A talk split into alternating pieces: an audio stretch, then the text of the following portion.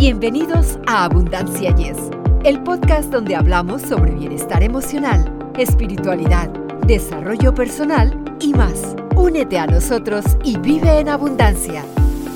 Hola, ¿qué tal? ¿Cómo están? Somos sus amigos Victoria Rich y Eduardo Reintería y estamos muy contentos de que estén con nosotros en Abundancia. Y yes, así es amigos, bienvenidos ya sea en la mañana, en la tarde, en la noche, a la hora que nos estén acompañando y en cualquier parte del mundo. Hoy tenemos un programa realmente supremo. ¿Qué opinas de los enteógenos? Pues es un tema que hay que tratar de veras con alguien que sepa. Estamos de acuerdo. Fíjate que hoy nos acompaña el ingeniero ambiental Mauricio Rico, quien amablemente accedió a compartir su experiencia personal con los enteógenos. Para aquellos que no estén familiarizados, los enteógenos son sustancias que se utilizan con fines espirituales o religiosos, a menudo con el objetivo de inducir estados alterados de conciencia. Mauricio ha tenido algunas experiencias profundas y transformadoras con estas sustancias y hoy ha accedido generosamente a compartir su jornada con nosotros.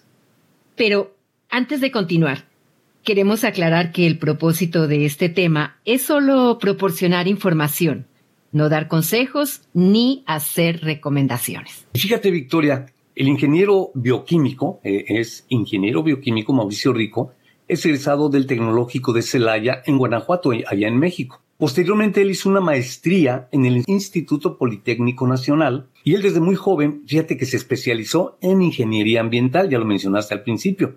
Trabajó varios años en dos organismos muy importantes de México, eh, la Comisión del Lago de Texcoco, también en, el Instituto de Tratamiento de Aguas y asimismo en la Comisión Nacional del Agua. Así que fueron tres organismos, yo dije dos, tres. Hace más de 25 años ya ha trabajado por su cuenta en el desarrollo de nuevas tecnologías y saneamiento de lagos a nivel internacional. Además, por si fuera poco, tiene algunos eh, conocimientos amplios de temas sociales, culturales, filosóficos, históricos y muchas otras cosas más. Actualmente él aplica todos estos conocimientos en un, podcast eh, llamado La Primera Nota y se presenta de lunes a viernes a las 8 de la mañana. En fin, estamos hablando con un hombre que es toda una lumbrera, como decimos comúnmente, ¿verdad? Recibámoslo con mucho orgullo y mucho gusto. Mauricio, gracias por este espacio y por aceptar nuestra invitación. Bienvenido a nuestro podcast.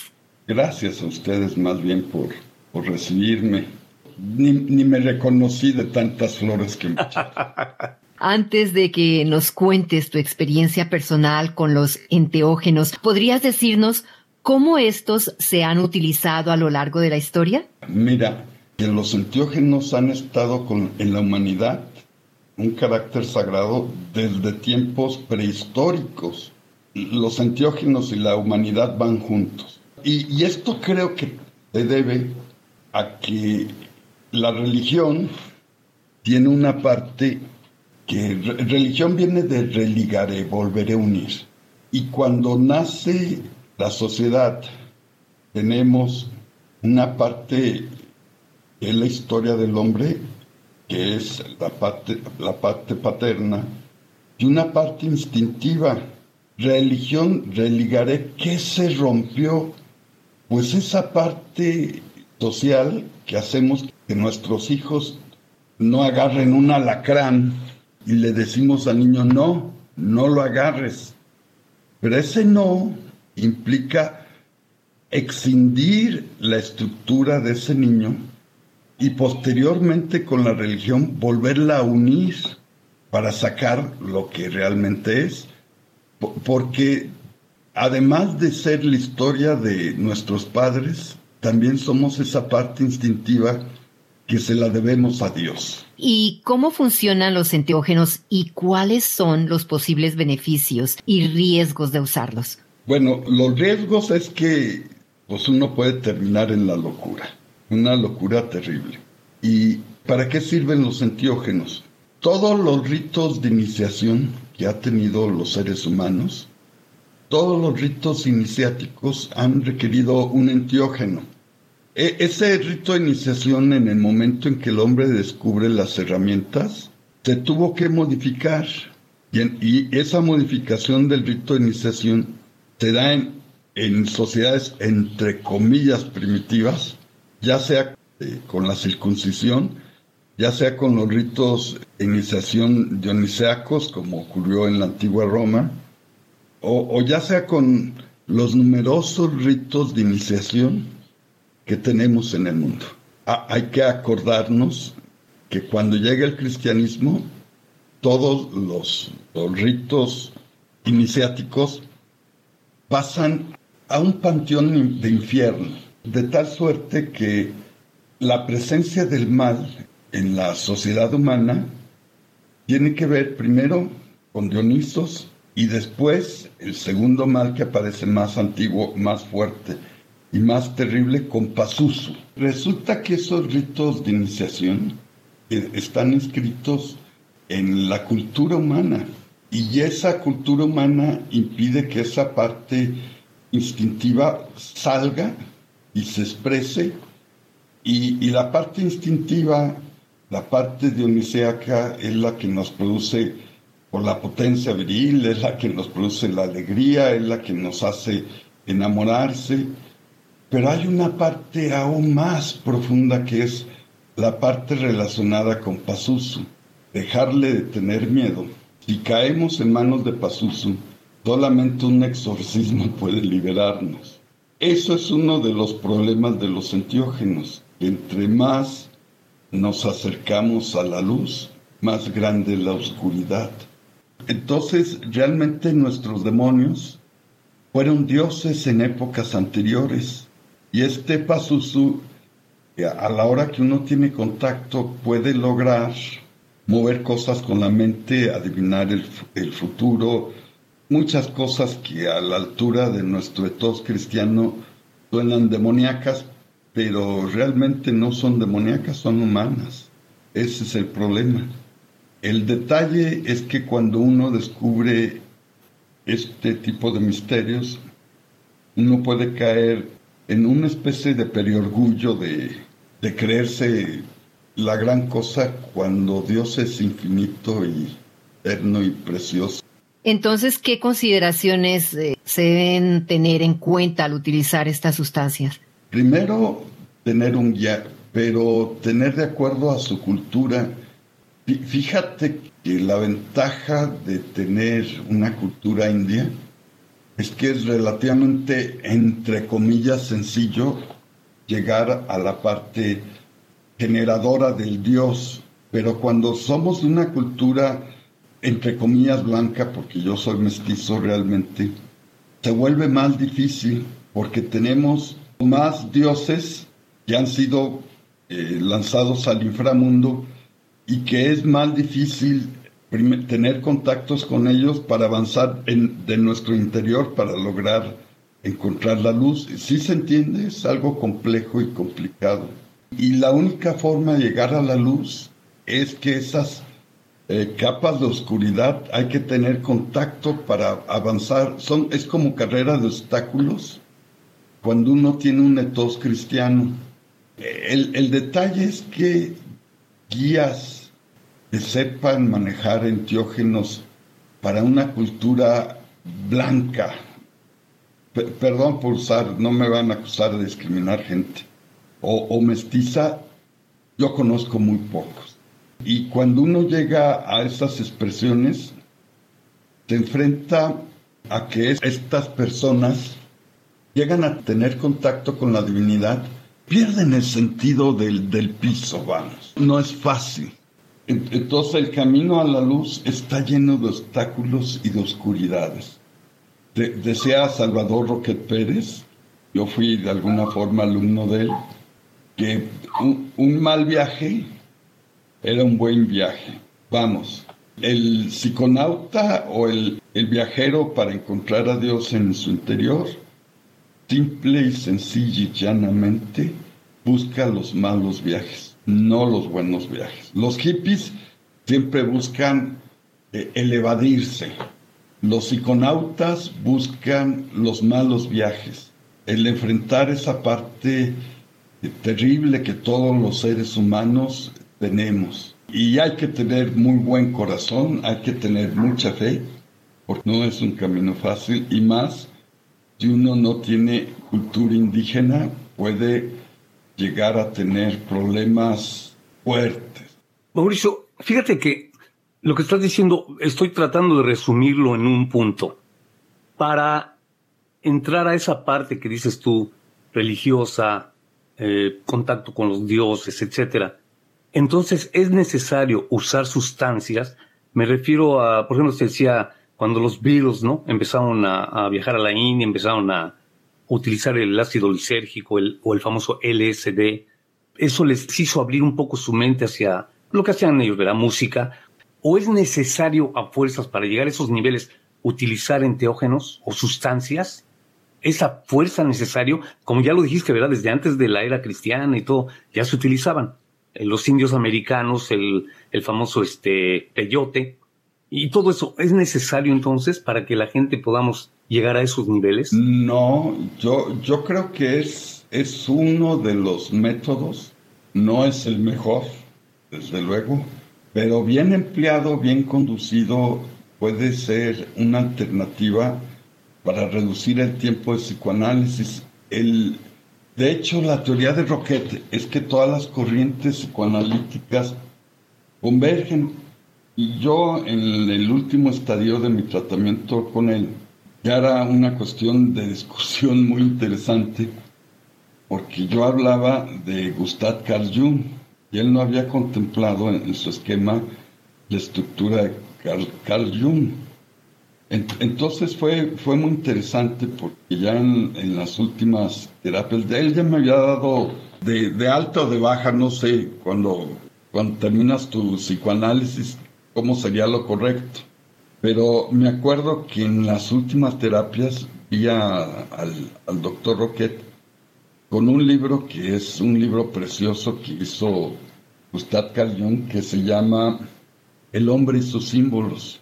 Y, yo me acuerdo que todos los días, durante mucho rato, eh, antes amanecía y lo ojeaba y lo veía y lo volvía a ver. Es, es un libro fascinantemente, tanto la Biblia como el, el hombre y sus símbolos son fascinantes.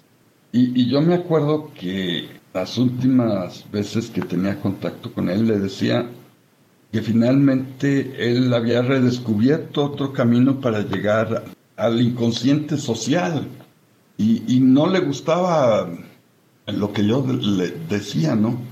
Pero ya hasta el último, como dándome la razón, Recuerdo que él sospecho, porque nunca lo retiró. Él trabajaba para el gobierno de México cuando se trataba de disminuir los conflictos sociales.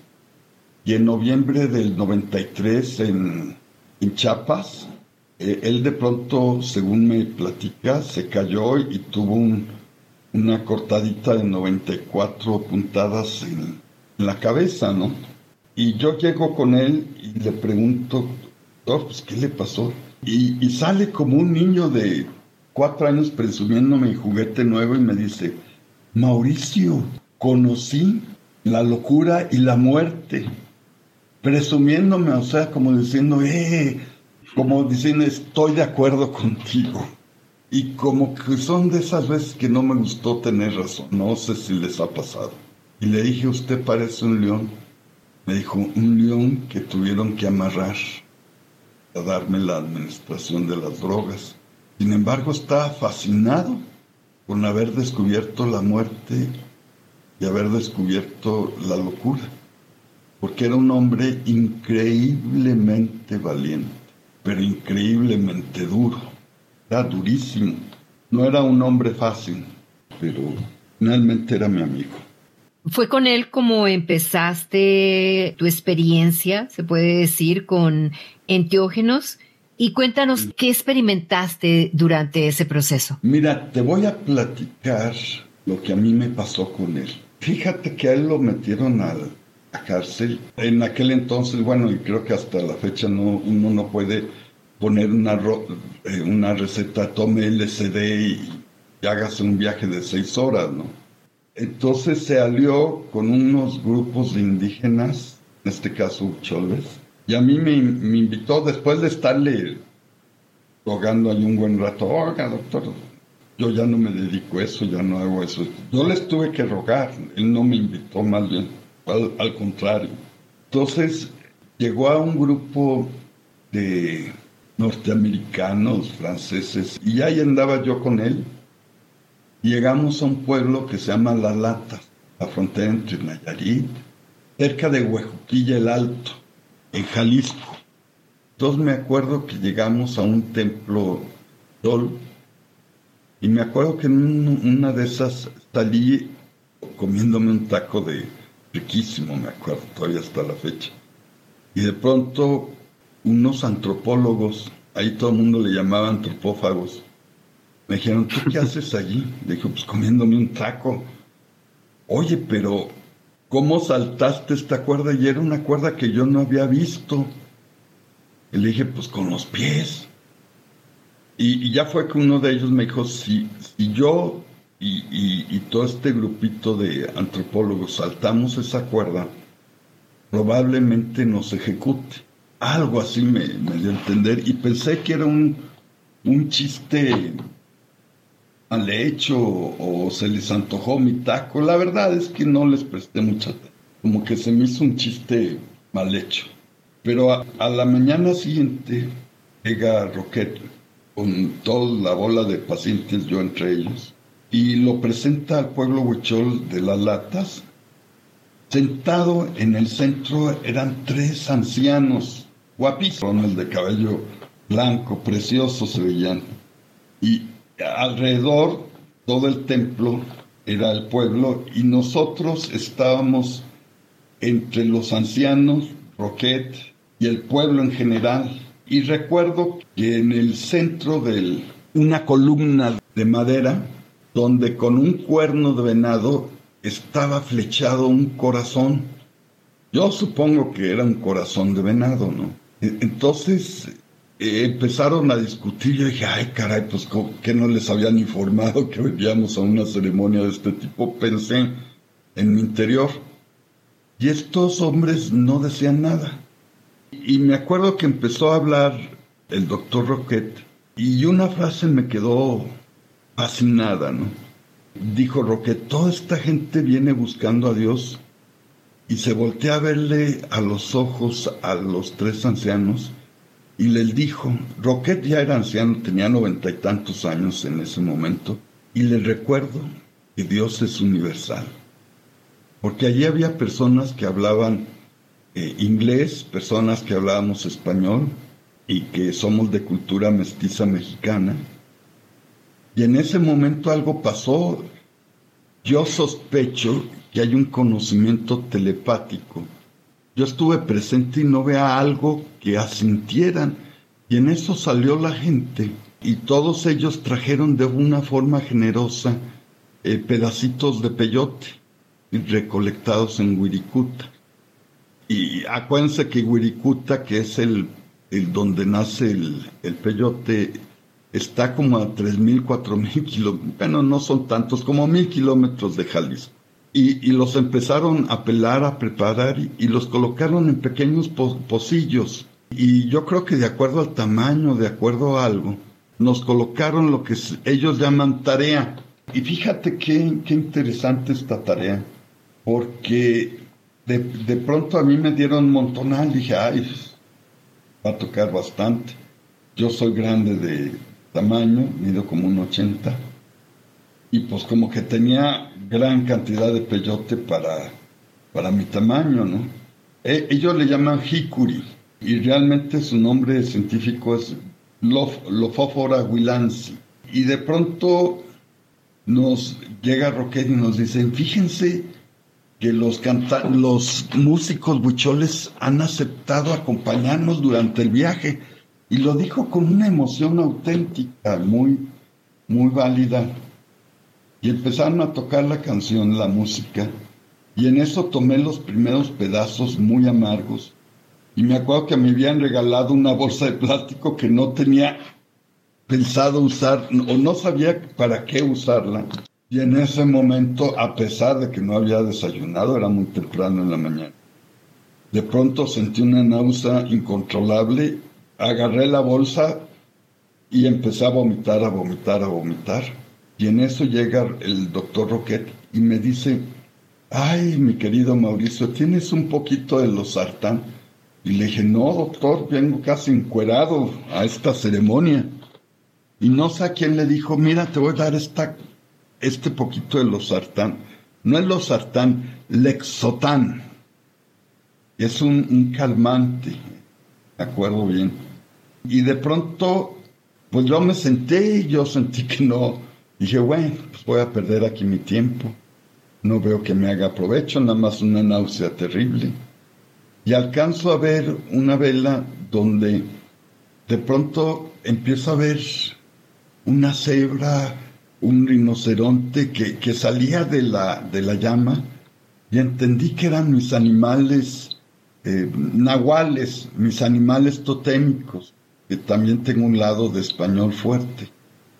Y yo estaba fascinando viendo la, la llama y vi cómo salían jirafas, cómo, cómo salían este, todos mamíferos, leones, jirafas y todos animales totémicos de mis clanes familiares. Yo, yo estaba fascinado y de pronto algo en mi interior me empezó a regalar una canción que nunca había oído. Era una canción de mí mismo. La voy a chiflar, ¿se puede? Sí, chiflala.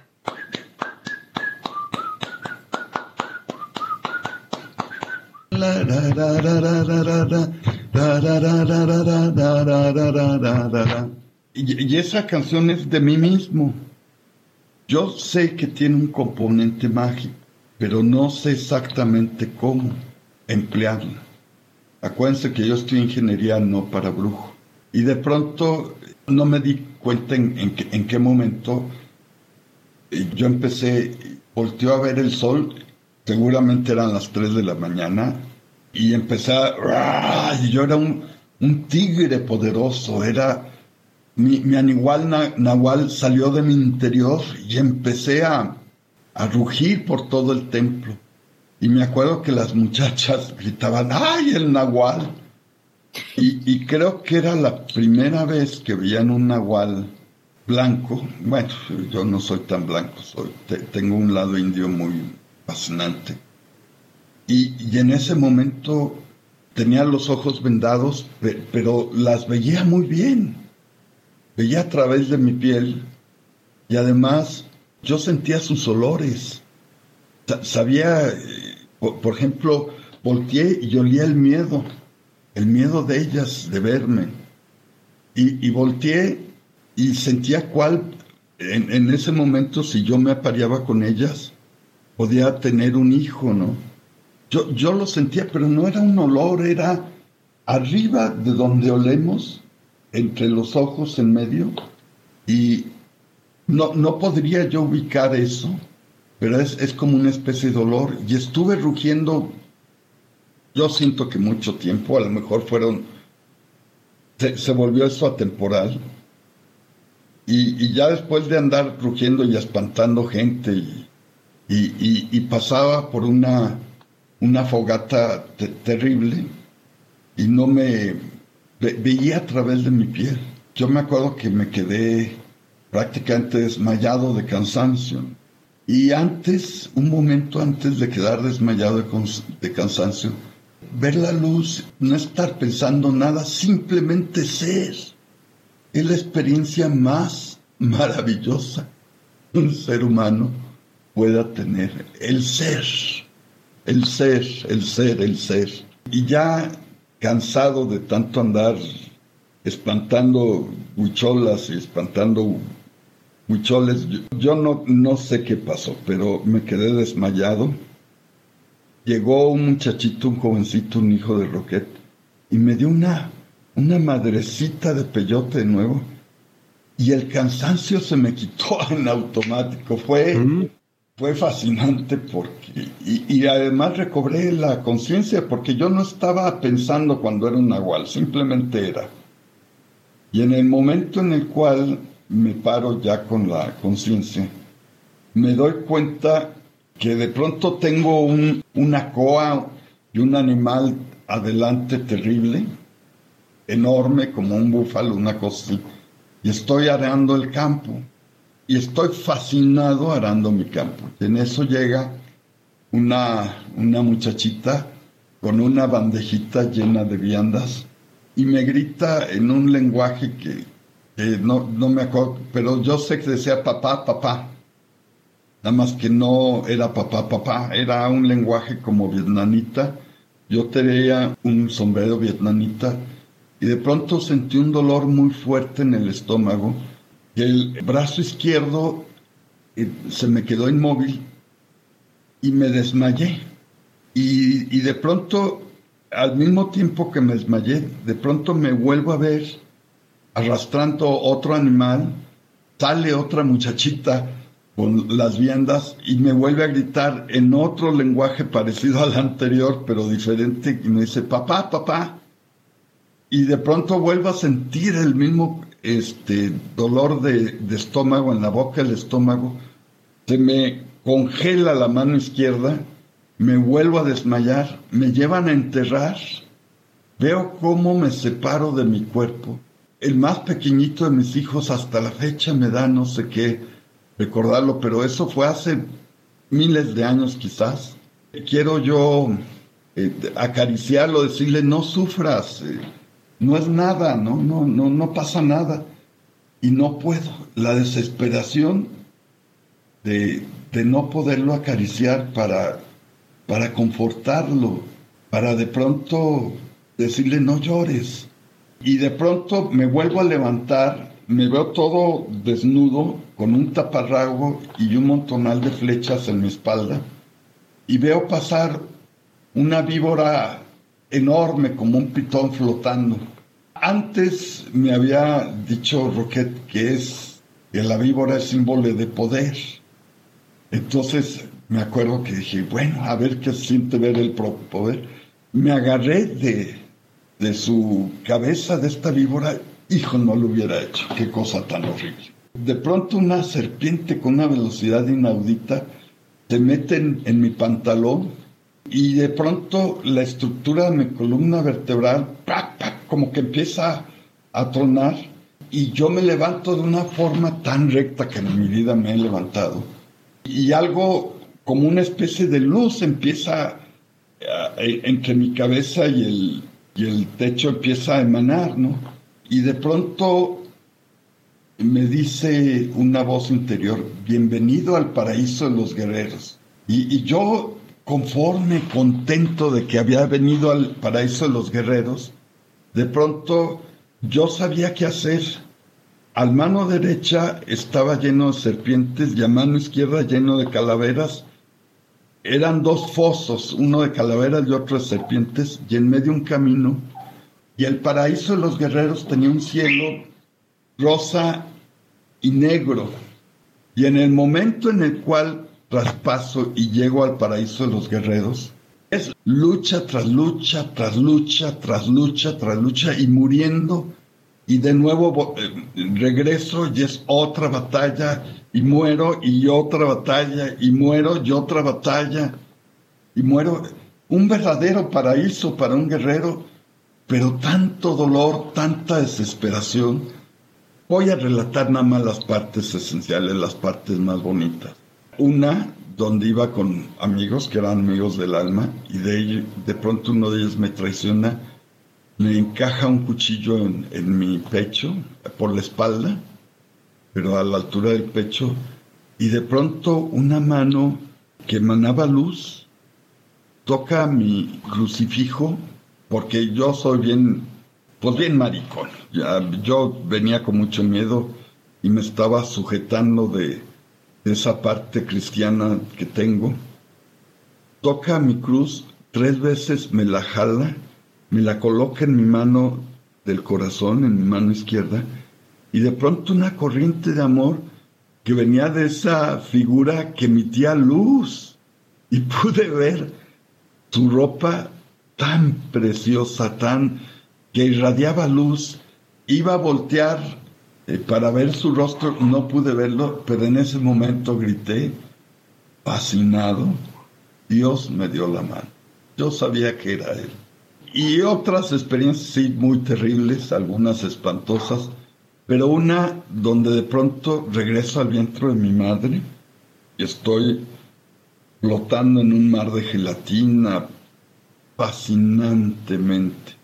Y en ese momento siento que soy un pez, que voy saliendo del agua y en ese momento siento que soy un niño que empieza a tomar aire y que se ahoga.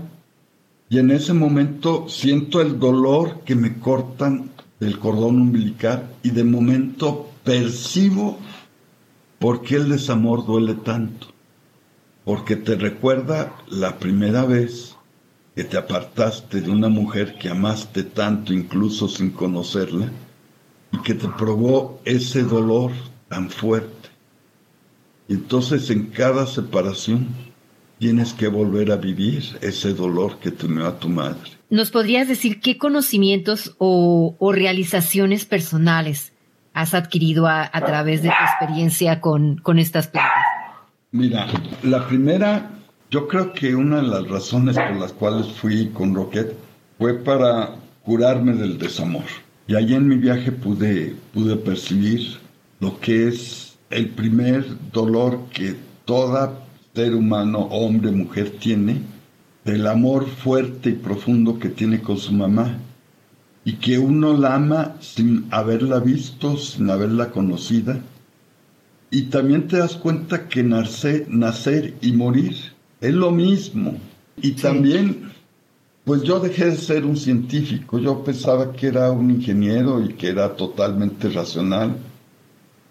Si alguien me dijera, oye, ¿cuál es la parte más valiosa de todo este relajo? Pues fueron dos, dos o tres. Que Dios me diera la mano y que de pronto el crucifijo que tenía iluminó todo el templo en una cosa paranormal yo, sentía, y bueno, dije, lo que es estar drogado, mira, ya esto iluminó todo el templo. Pero me acuerdo que cuando acabé, llega una niña y las niñas no toman antiógeno hasta cierta edad. Y se me señaló mi crucifijo, yo todavía estaba con carita de tonto. Y, y se levantó el faldón, me enseñó la cruz y me dijo que, él, que ella la había visto y había visto cómo había iluminado el salón. Y realmente, si me dieran a escoger, ¿volverías a estudiar brujería o ingeniería? Diría, pues a lo mejor brujería. Pero ya estoy muy viejo, gracias a Dios. A lo mejor ya no estudiaría nada. Ya nomás disfrutaría la vida tal cual. Mauricio, dentro de lo que nos has estado platicando de esta experiencia que tuviste, ¿podría ser que toda la gente aunque no tuviéramos eh, este, este, concepto divino de la vida, o lo que nos has dicho, ¿podríamos llegar a tener experiencias del mismo tipo sin tener ese concepto de la divinidad? Yo creo que sí. Lo que ocurre es que antes de esta experiencia Dios estaba muy lejos, era tan infinito, tan grande, que, yo no podía acceder a Él. Y con esta experiencia está en el lugar tan infinito y tan grande, pero también está dentro de mí. Como que descubrí esa parte divina que todos los seres humanos tenemos y que de alguna forma era la idea de encontrar a Cristo dentro de uno mismo, porque vive fuera y dentro de cada uno. Y allí descubrí los evangelios gnósticos y descubrí infinidad de cosas, pero bueno, eso ya es otro, otro asunto. Otro tema, como dices. Otro tema. Mauricio, y para concluir nuestra entrevista, ¿son los enteógenos mecanismos de escape o herramientas místicas para lograr la autorrealización?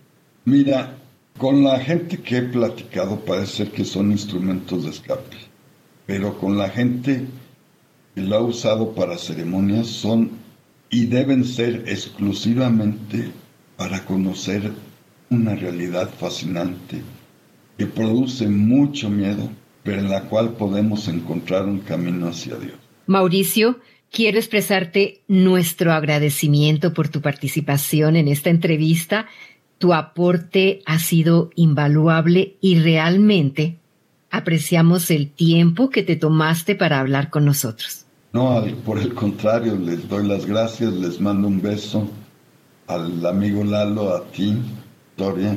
Eres amiga nueva, pero parece como si fueras vieja. Gracias, Mauricio. Muchachos, cuídense mucho. Un fuerte abrazo y una caricia a los dos. Sí, al contrario, me hago eco de, de, la, de la voz de Victoria. Mauricio, te agradecemos mucho. Desde luego, Victoria sabe que te conozco desde hace mucho, la gente que nos está acompañando también. Yo conozco a Mauricio desde hace mucho, siempre le he querido mucho y reconozco su genio y con esto que nos ha platicado, amigos, se dan cuenta del nivel que tenemos con este hombre.